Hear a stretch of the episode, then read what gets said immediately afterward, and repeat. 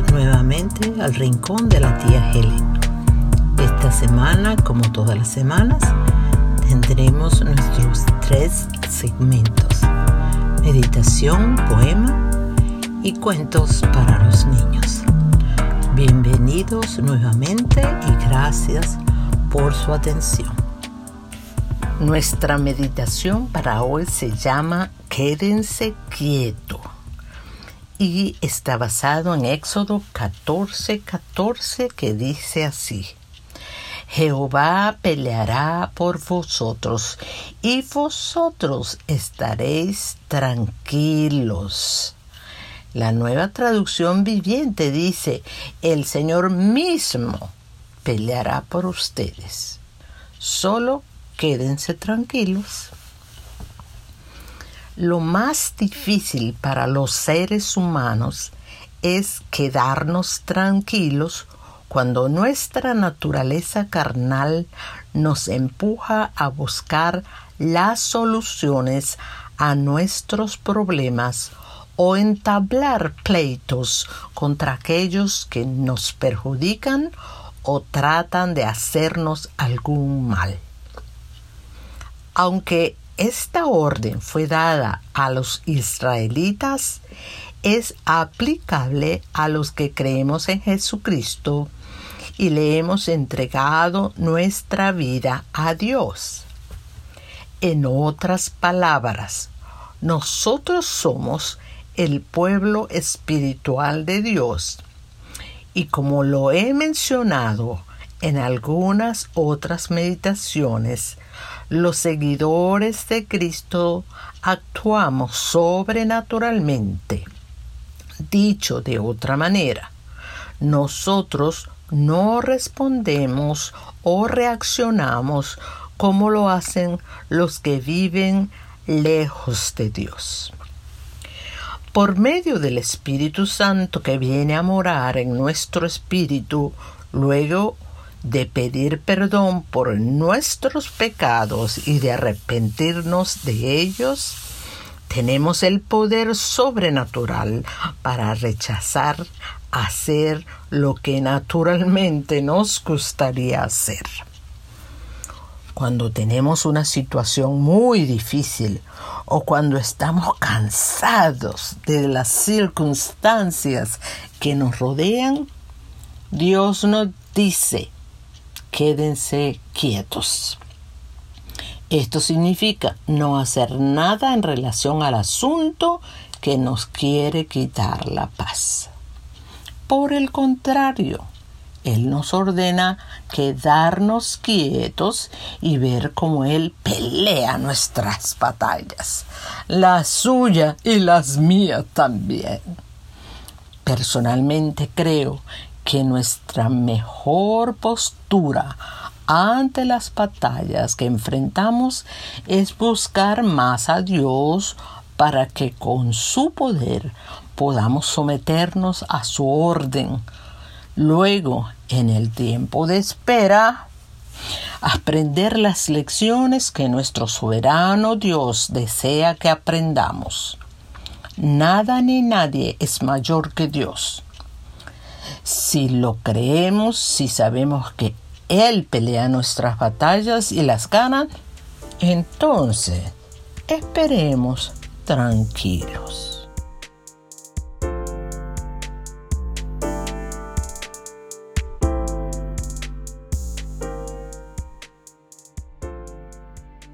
Y para nuestro espacio Poemas del Alma, un nuevo poema llamado Pies como de sierva y no temas subir por la ladera, buscando lo sublime, lo que tu alma desea. Escala a las alturas, más lejos que la luna, para alimentar con grosura lo que sacia las miserias y calma las tormentas. Asciende con pie ligero, con un corazón sincero, con ansias y sin miedos, creyendo en que primero tu alma necesita solo al Dios de los cielos. Sin dudas, sin preguntas, sin mirar tu terreno, porque tu visión llega a la cima, a lo bueno, en donde el agua es más fresca, los pastos ya no son hiedra y la sal para tu cuerpo es divina y es eterna. No temas dejar el valle. Cuando sabes que lo grande te aguarda para darte todo lo que nunca te ganaste porque Dios fue quien luchó a través de Jesucristo, enviándolo a una cruz como a un hombre maldito, para que en tu lugar pagara por tu rescate y para darte el poder de a las alturas llevarte sin temores y sin dudas, pues es Él tu única fuerza que hace posible hoy que tus pies como las siervas suban a las alturas en donde Él reina.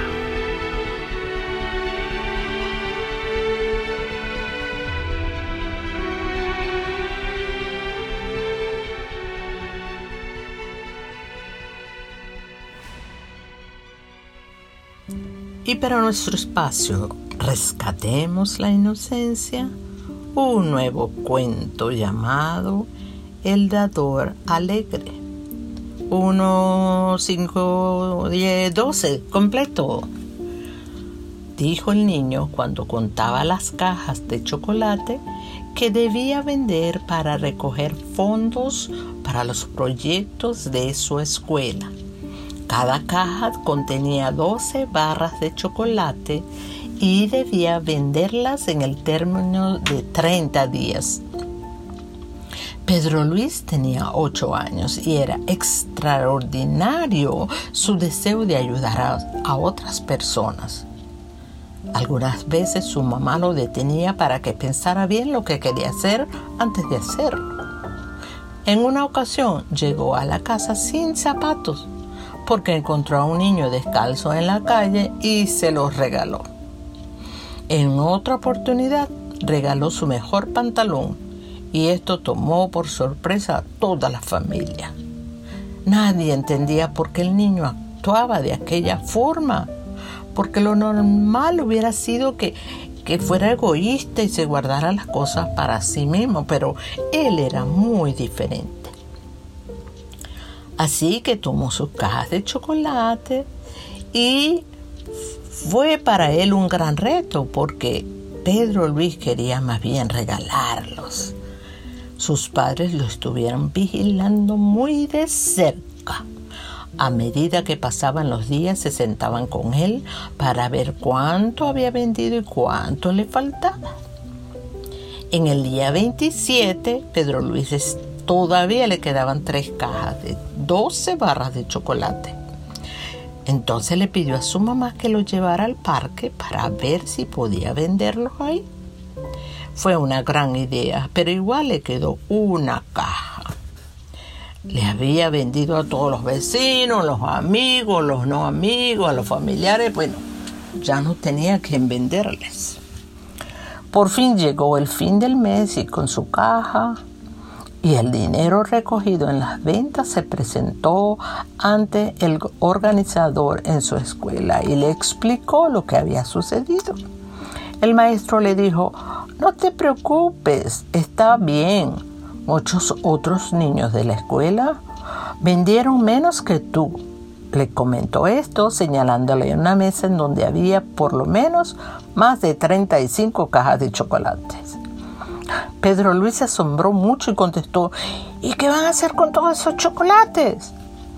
El maestro respondió, la próxima semana iremos a un lugar en donde hay muchos niños pobres y se los vamos a regalar. La expresión del niño fue extraordinaria, radiante de felicidad y comenzó a saltar de alegría. El maestro se reía y le replicó, si quieres ir, toma esta hoja para que tus padres te den permiso. Y si ellos quieren venir con nosotros, también serán bienvenidos.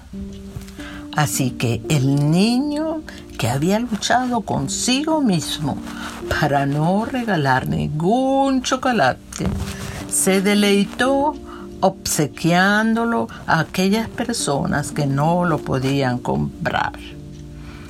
El final de aquella tarea le trajo mucho más gozo y satisfacción. La enseñanza de este cuento es, es mejor dar que recibir. Vamos a orar. Gracias Dios por todo lo que nos das. Gracias Dios porque podemos dar a los que necesitan más.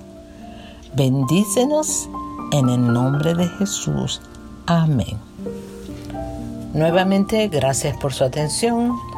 Los espero la próxima semana y por favor compartan este material que será de gran bendición para otros. Bendiciones y feliz semana.